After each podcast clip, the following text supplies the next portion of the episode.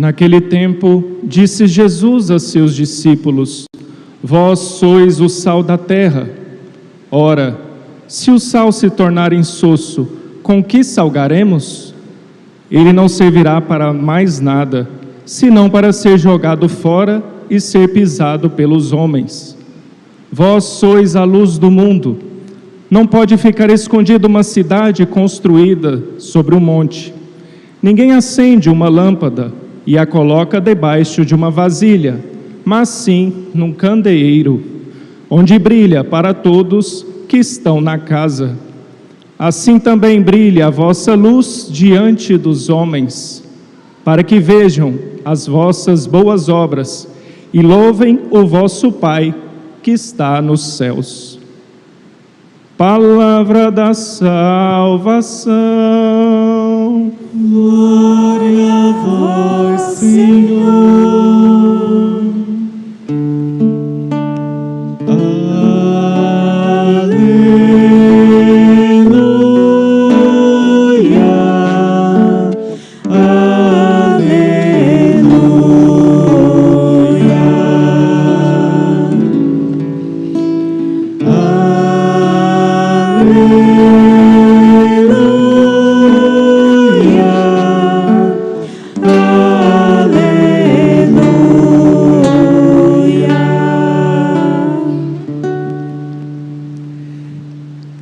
Caríssimos irmãos e irmãs, estamos celebrando o quinto domingo do tempo comum do ano A. E o evangelho de hoje é uma continuação das bem-aventuranças que nós ouvimos no domingo passado. E Jesus então hoje ele diz: Vós sois o sal da terra Vós sois a luz do mundo. Ele estava se referindo aos seus discípulos, e a igreja aplica então esta palavra a nós, batizados. E é interessante que nós, no dia do nosso batismo, este rito aconteceu, isto é, quando nós fomos batizados, nós nos tornamos filhos de Deus, herdeiro do céu, templo do Espírito Santo, membros da igreja, livres do pecado original e, por causa disso, tornamos-nos sal da terra, aquilo que dá gosto à terra, aquilo que torna o mundo agradável a Deus, luz do mundo, isto é, por meio da graça de Cristo colocada em nós, por meio da nossa fé, nós nos tornamos luz do mundo.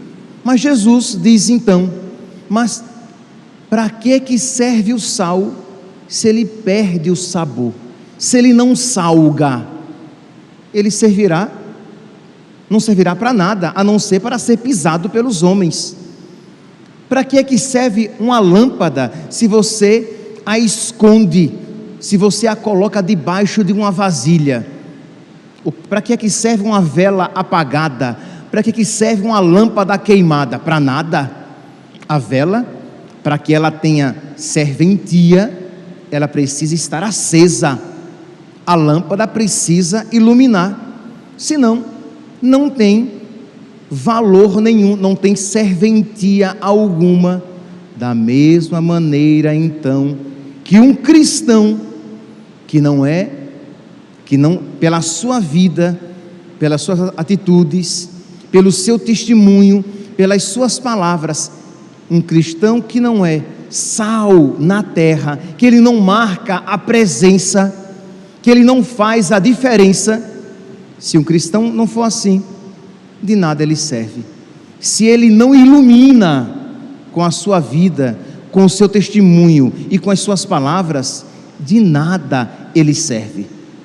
Meus irmãos, parece que dizer isso é sei lá, é uma obviedade com a qual todos nós estamos concordes, com a qual concordamos, mas não é bem assim. Isto é, o mundo, meus irmãos, não aceita que nós sejamos sal do mundo, sal da terra. E isso, infelizmente, às vezes entrou na mentalidade de muitos cristãos, de muitos católicos, que pensam que podem ser cristãos sem ser sal, sem ser luz. E aí você pergunta, mas padre, mas aplicando, né, fazendo uma aplicação prática, o que significa então ser sal da terra? Ser luz do mundo. O que é um cristão que é sal da terra, que é luz do mundo? Então, antes disso, antes de nós aplicarmos isso ao cristão, apliquemos a Deus. Isto é, Deus, ele precisa ser sal da terra e luz do mundo. Deus precisa fazer a diferença nas realidades deste mundo, mas o mundo não aceita. Isto é, um Deus que nos sirva, um Deus que sirva o mundo, o mundo está disposto a aceitar. Uma igreja, cristãos que sirvam o mundo, o mundo está disposto a acolher. Por exemplo, nós ouvimos aqui na primeira leitura retirada do livro do profeta Isaías, o Senhor diz: e é verdade. Reparte o pão com o faminto, acolhe em casa os pobres e peregrinos. Quando encontrares um nu, cobre-o e não desprezes a tua carne. Isto que a palavra de Deus nos manda e que é um dever cristão, isto o mundo está disposto a aceitar. Que nós sejamos bons e generosos mas o mundo não está disposto a acolher um Deus que nos ensine a pregar a verdade, a ser luz do mundo, a iluminar as realidades. O mundo não está o mundo está disposto a acolher uma igreja que sirva, que faça o bem. Mas o mundo não está disposto a acolher todo o evangelho pregado pela igreja. Então, meus, é por isso então que Jesus ele conclui, ele está dizendo esta palavra de hoje, mas como é que terminou o evangelho do domingo passado? Porque hoje é uma continuação imediata. O discurso, como é longo, nós estamos dividindo em algumas missas, mas foi um único discurso, quando Jesus Cristo disse: Bem-aventurados os pobres, porque deles é o reino dos céus. Bem-aventurados os mansos, bem-aventurados os puros de coração. E aí no finalzinho, bem-aventurados sereis quando vos perseguirem e caluniarem por causa do meu nome. Alegrai-vos, exultai, porque grande será a vossa recompensa. Isto é, nós temos uma ilusão de que se, se nós formos bons, se nós formos generosos, se nós formos caridosos, nós seremos aceitos pelo mundo e o mundo não nos perseguirá, o mundo nos acolherá. Mas isso é ilusão, porque isso não aconteceu com Jesus, isso não aconteceu com os apóstolos, e ninguém aqui pode dizer que Jesus não viveu a caridade, né? Ele que é o amor. E ninguém aqui pode dizer que os apóstolos não tenham sido fiéis ao Evangelho de Cristo, mas existe algo no Evangelho de Cristo que o mundo não está disposto a acolher. Existe algo no Evangelho de Cristo que os cristãos, e que triste, meus irmãos, às vezes, livre-nos Deus de que isso se aplique a nós. Às vezes, até cristãos católicos sentados nos bancos da, sentados nos bancos das igrejas, que não querem aceitar, eles aceitam uma parte, aquela que lhes é agradável, aquela que lhes é conforme os seus pressupostos e o seu pensamento, mas não todo o evangelho de Cristo, porque quando todo o evangelho de Cristo é pregado, aquilo se torna sal para o mundo, se torna luz para o mundo. Quando um cristão ele acolhe todo o evangelho de Cristo, ele se torna sal da terra e luz do mundo, e consequentemente ele se tornará odiado e perseguido pelo mundo. Então aqui é que está esta aparente incongruência, essa aparente incompatibilidade. Nós pensamos o quê? Nossa, quando eu me tornar, quando eu fosse fiel ao evangelho de Cristo, eu me tornarei sal da terra. Quando eu for fiel ao evangelho de Cristo, eu me tornarei luz do mundo. Logo o mundo vai me amar e vai me acolher. Quando vai acontecer exatamente o contrário. Quando você se tornar sal da terra e luz do mundo, isto é, quando você for verdadeiramente fiel ao Evangelho de Cristo, você será perseguido, caluniado e maltratado por causa do nome, por causa de Jesus. Mas alegrai-vos e exultai, porque a vossa recompensa será grande. Jesus diz no Evangelho de São João, no capítulo terceiro, no versículo, a partir do versículo 19, Jesus diz assim, João, capítulo terceiro, versículo 19: Ora, este é o julgamento, a luz, Jesus, a luz veio ao mundo, mas os homens amaram mais as trevas do que a luz, porque as suas obras eram más.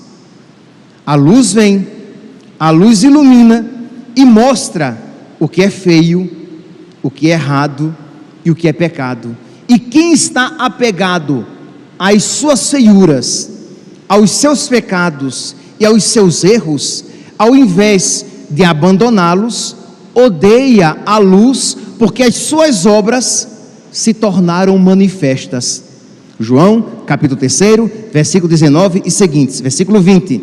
Portanto, todo aquele que faz o mal odeia a luz e não vem para a luz, para que as suas obras não sejam reprovadas. Mas aquele que pratica a verdade vem para a luz, torna-se assim claro que as suas obras são feitas em Deus.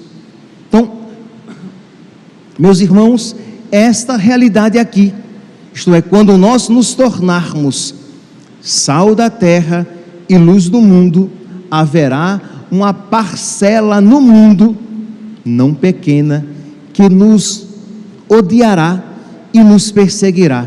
E a tentação nossa, a tentação de muitos cristãos, tentação inclusive do sacerdote que prega, não apenas dos fiéis que ouvem a palavra, mas do sacerdote que prega, é ouvir a, a palavra de Deus, mas transmiti-la de acordo com a mentalidade do mundo, de acordo com a, a boa vontade do mundo, um evangelho que seja simpático, um evangelho que seja agradável, um evangelho bem diluído, liquefeito, um evangelho light, um evangelho bem fiel a nosso Senhor. Meus irmãos, nós devemos, os sacerdotes e os fiéis, devemos tomar para nós aquela palavra de São Paulo que está em 1 Coríntios, capítulo 9, versículo 16: Ai de mim se não evangelizar. Nós devemos levar a sério aquela palavra que Jesus disse a todos nós, não apenas ao diácono, aos diáconos, aos ministros ordenados, mas a todos os fiéis, ide por todo o mundo e pregai o evangelho a toda criatura. Ide pelo mundo e ensinai o evangelho a toda criatura. E é exatamente essa igreja mestra e é exatamente esse Deus, mestre, que o mundo não está disposto a acolher. É exatamente esta verdade que ilumina e dá sabor que o mundo não está disposto a acolher. Ora, uma igreja que, olha aqui que eu vou até talvez espantar vocês. Uma igreja em que o sacerdote use casula romana, alva rendada, candelabros no altar, incenso, cantos em latim. Nossa, missa orientada o mundo não tem dificuldade nenhuma de aceitar isso, desde que isso seja folclore, desde que isso não interfira na minha vida particular. Não tem problema, é lindo. Uma casula romana, nossa, como é bonito o cântico em latim, como é bonito o incenso na igreja, como é bonito o canto gregoriano. Mas se isso não representar uma fidelidade ao evangelho de sempre, não há dificuldade, desde que o padre não queira nos ensinar. Desde que o padre não queira nos instruir, desde que a igreja não queira mudar a nossa mentalidade, desde que a igreja católica queira ser, por exemplo, como a igreja anglicana. E aqui não quero de maneira nenhuma faltar com respeito aos anglicanos, mas um anglicano vai concordar tranquilamente que na igreja anglicana, num banco da igreja, pode haver alguém, por exemplo, que, que discorde do casamento homossexual e alguém que concorde plenamente com o casamento homossexual. E isso é tranquilo entre eles. Porque a igreja não tem a pretensão de mudar a mentalidade. A igreja não tem a pretensão de ir por todo mundo e ensinai e pregai o evangelho. Não, é apenas um folclore, uma cultura humana, uma tradição humana. Então, naquele mesmo banco da igreja está quem é a favor do aborto e quem é contra o aborto. E não tem dificuldade. Naquele mesmo banco da igreja está quem crê na Eucaristia, na presença real de Jesus Cristo na Eucaristia, e quem acredita que é apenas um pedaço de pão e não tem problema. Esta não é a pretensão da igreja de nosso Senhor Jesus Cristo, da igreja católica. Isto é, a igreja católica a, verda, a, a verdadeira igreja de Cristo, ela tem a pretensão de mudar a nossa mentalidade. A igreja de nós, e a gente parece que tem até medo de dizer isso, que parece um discurso politicamente incorreto, e ou é, é verdade, o mundo não se agrada muito de ouvir isso, mas a igreja de Cristo tem a pretensão de dizer: nós recebemos uma verdade, nós não a fizemos, nós não a criamos, nós não a descobrimos, ela se nos revelou a nós, ela nos foi dada e nós temos a obrigação de transmitir este depósito, esta verdade. Ide por todo mundo e pregai o Evangelho, o Evangelho completo, a toda criatura. E ai de mim se não evangelizar. São Gregório Magno, ele chega a dizer que um sacerdote que não prega a verdade é um cachorro mudo, não serve para nada. Ele nem late quando o lobo se aproxima, ele nem consegue latir quando o ladrão se aproxima, é inútil. Então, um sacerdote, ele precisa ser luz, ele precisa ser sal, ele precisa querer ensinar as pessoas, tirá-las do erro, ensinar-lhes a verdade. Mas os cristãos, aqui eu estou falando a respeito dos sacerdotes, mas vocês sabem que este é um mal que se introjetou em muitos cristãos, não apenas sacerdotes.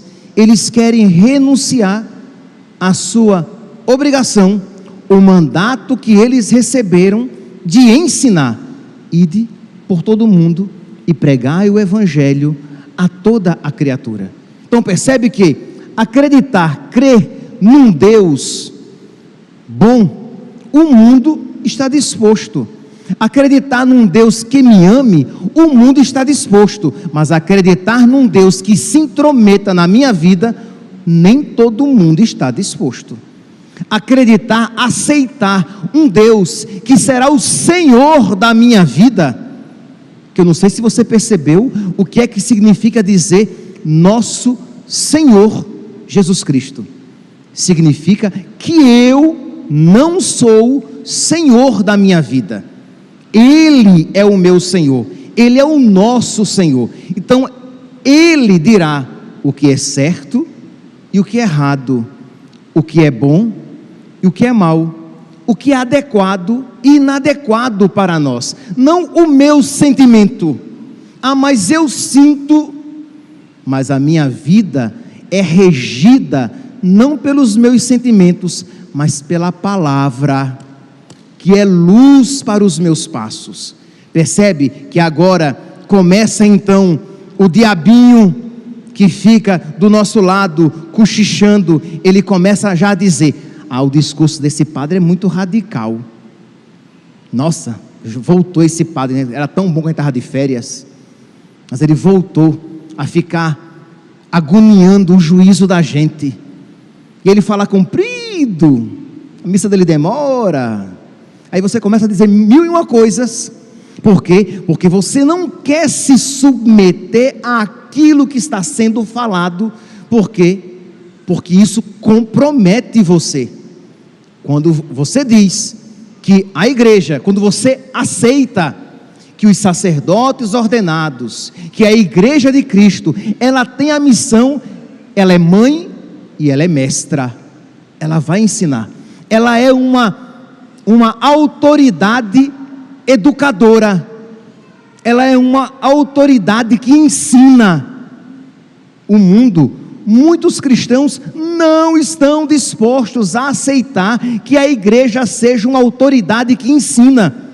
E triste, até ministros ordenados que se ausentam desta missão, eles não querem ensinar mais nada. Eles, em suas missas, falam frivolidades, amenidades, obviedades, mas não o Evangelho de Cristo. E é claro, meus irmãos, quando um sacerdote assume um discurso desse, isso não alimenta a nossa alma, isso não alimenta o nosso coração, e vai acontecendo cada vez mais um êxodo um abandono da igreja. Nós ouvíamos, até comentei isso na missa de ontem, mas foi muito falado na mídia e hoje é missa dominical, vale a pena trazer isso novamente. Imagine, meus santos, que foi feita uma pesquisa para ver qual o país que mais vai à missa. E a Nigéria foi classificada como o país que o maior número de católicos vai à missa. 94% dos católicos vão à missa aos domingos. O Brasil, 94%. O Brasil tem 8% dos católicos que vão à missa aos domingos. 8%. Padre, mas nem, nem parece, a nossa igreja está sempre cheia. Meus irmãos, se todos os católicos do Cristo Rei viessem à missa, nós não teríamos lugar, nós teríamos que construir ou igrejas maiores ou multiplicar os horários de missa. Porque nós temos muitos, dezenas de milhares de católicos no grande Cristo Rei. Então, quer dizer, aqui cabem o quê? 900 pessoas sentadas nós temos missa às sete, às nove e às dezenove. 2.700 pessoas, vamos ser otimistas, 3 mil pessoas, o que é isso? O que são 3 mil pessoas em comparação a 80, 90 mil pessoas, se não mais até aqui, falo apenas aqui do Cristo Rei, não é nada, e eu posso garantir que dessa quantia nós temos mais da metade de católicos batizados, muito mais. Mas nós temos 3 mil pessoas aos domingos aqui na nossa matriz. Então, pessoas que abandonaram a igreja. Aí, o sacerdote também, ele não diz isso, isto é, católicos, nós temos a obrigação de participar da Santa Missa. Não, é pecado, pecado mortal, faltar voluntariamente a Santa Missa aos domingos. Se você faltou sem um motivo grave, sério, a Santa Missa num domingo, você precisa se confessar antes de receber a Eucaristia. Mas não, o sacerdote nem sequer isso diz. Seja para não ferir as sensibilidades melindrosas de muitos cristãos, seja para não dar trabalho a ele para ouvir confissão.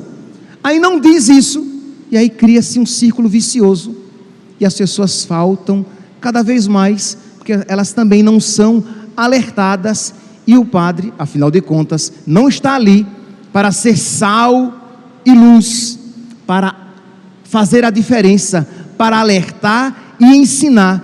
Não, ele está ali apenas como animador da comunidade.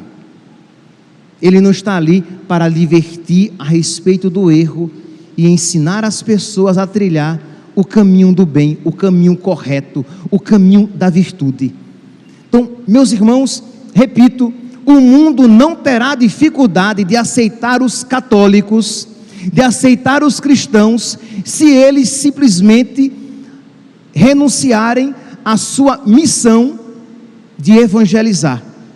Se nós renunciarmos à nossa vocação de ensinar, de educar, de transmitir uma verdade que, que não é nossa, mas que nos foi confiada, se nós não fizermos isso, o mundo não terá dificuldade de nos aceitar. Mas se nós tivermos a pretensão de dizer que uma verdade nos foi confiada e que nós iremos ensiná-la, isso nos trará problemas.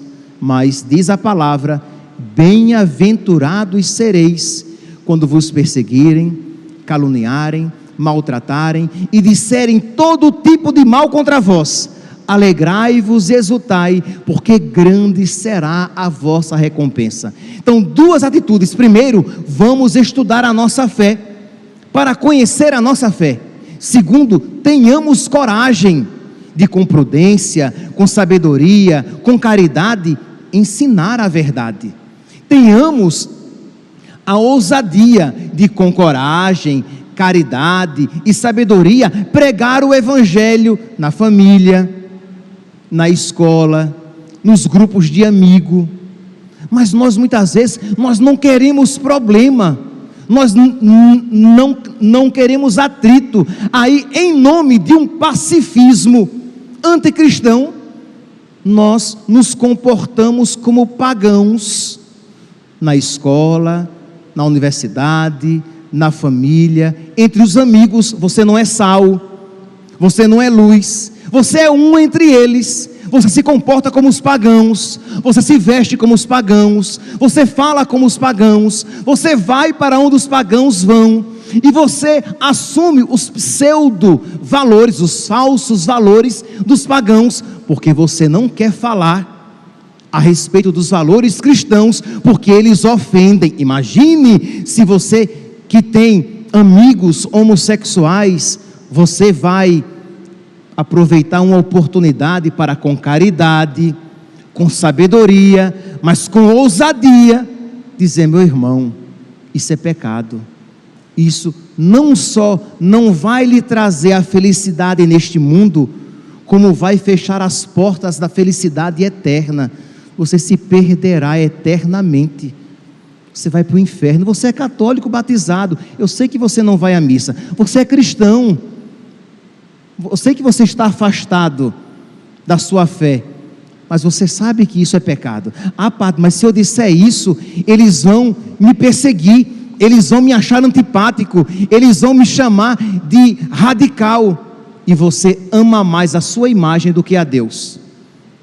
Você está disposto a salvaguardar a sua imagem, mas não está disposto a pagar com o próprio sangue, como São Paulo, quando disse: ai de mim se não evangelizar. Eu vou evangelizar, eu vou pregar o, o evangelho, eu serei sal da terra e luz do mundo, mesmo sabendo que isso me trará algumas adversidades. Percebe aqui, meus santos, essa nossa responsabilidade. Imagine que existem pais, que existem famílias que estão se ausentando deste dever em casa, que sequer dizem aos filhos o que é correto, que em nome de um pacifismo não entra num salutar e necessário atrito com os filhos. Isto é, pais, imagine como eu aprendi: quem come o, o meu pirão, prova do meu cinturão. Como assim? O meu filho não vai à missa? Você está aqui, meu filho? Eu sustento você. Sou eu que pago suas contas, você vai à missa. Imagina um moleque de 14, 15, 16 anos, ele tem vontade? Tem vontade quando ele se, quando ele se sustentar. Você vai levá-lo à missa. E ele vai, pouco a pouco. Vocês estão achando que eu fui à missa querendo? Dona Jenny Mary é a minha mãe. O nome dela é Jenny Mary. Dona Jenny Mary me levou para a escola, é, me levou para a igreja aos cascudos e beliscões. Vocês estão achando que eu fui como uma ovelhinha obediente, pulando, saltitando, feliz da vida que estava entrando no caminho do Senhor? Eu fui aos tapas, beliscões e cascudos. Você vai. E ninguém fica triste, é, é, recalcado, perdi a, a, a palavra, quando obriga, traumatizado, quando obriga um filho a ir para a escola, porque sabe que ir à escola é necessário, e leva o filho, e o filho chora, e o filho esperneia, e o filho morde até a professora, estou falando de mim, tá? Eu chorei, eu chutei as, as carteiras, eu mordi a professora, e a minha mãe me deixou lá porque ele tinha que ir para a escola. E por que, que nós fazemos isso em relação à escola e não fazemos isso em relação à igreja? Ah, não, vai quando tiver vontade. Meu santinho, se eu fizer a vontade de Deus só quando eu tiver vontade, eu estou perdido. Eu tenho que fazer a vontade de Deus, porque é a vontade de Deus. E basta. Quando eu tiver vontade, glória a Deus. Estou me santificando. Quando não tiver com vontade, farei mesmo assim. Então nós precisamos é, ter essa, esse, esse desejo de formar os, os nossos filhos, e aí com atitude diferente, com os nossos amigos e outros familiares, mas de transmitir o Evangelho. Imagine, meus santos, se nós cristãos podemos ficar calados, achando que é muito normal e natural, nas, nas redes sociais, nós estamos vendo, até pedir que deixassem aqui o meu celular, que eu queria ler a notícia tal qual que o Hospital das Clínicas em São Paulo está fazendo terapia hormonal em crianças a partir dos quatro anos para a ressignificação do sexo.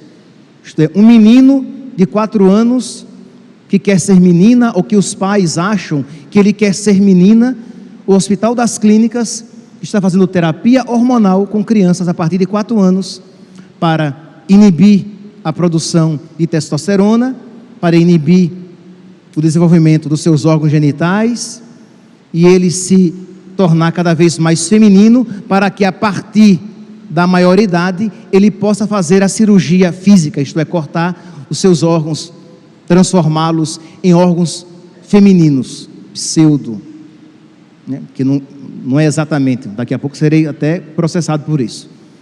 Ou a menina, que também vai recebendo hormônios masculinos, para que ela vá se masculinizando cada vez mais. Nós cristãos podemos ouvir isso e dizer: não, eu não faço, mas não sou contra a quem faz. Como assim? Isto é, eu não mato ninguém, mas eu não sou contra quem mata. Eu não aborto ninguém, mas não sou contra quem aborta. Eu não, eu não pratico pedofilia, mas eu não sou contra quem pratica. Eu não estupro, mas eu não sou contra quem estupra. Como assim?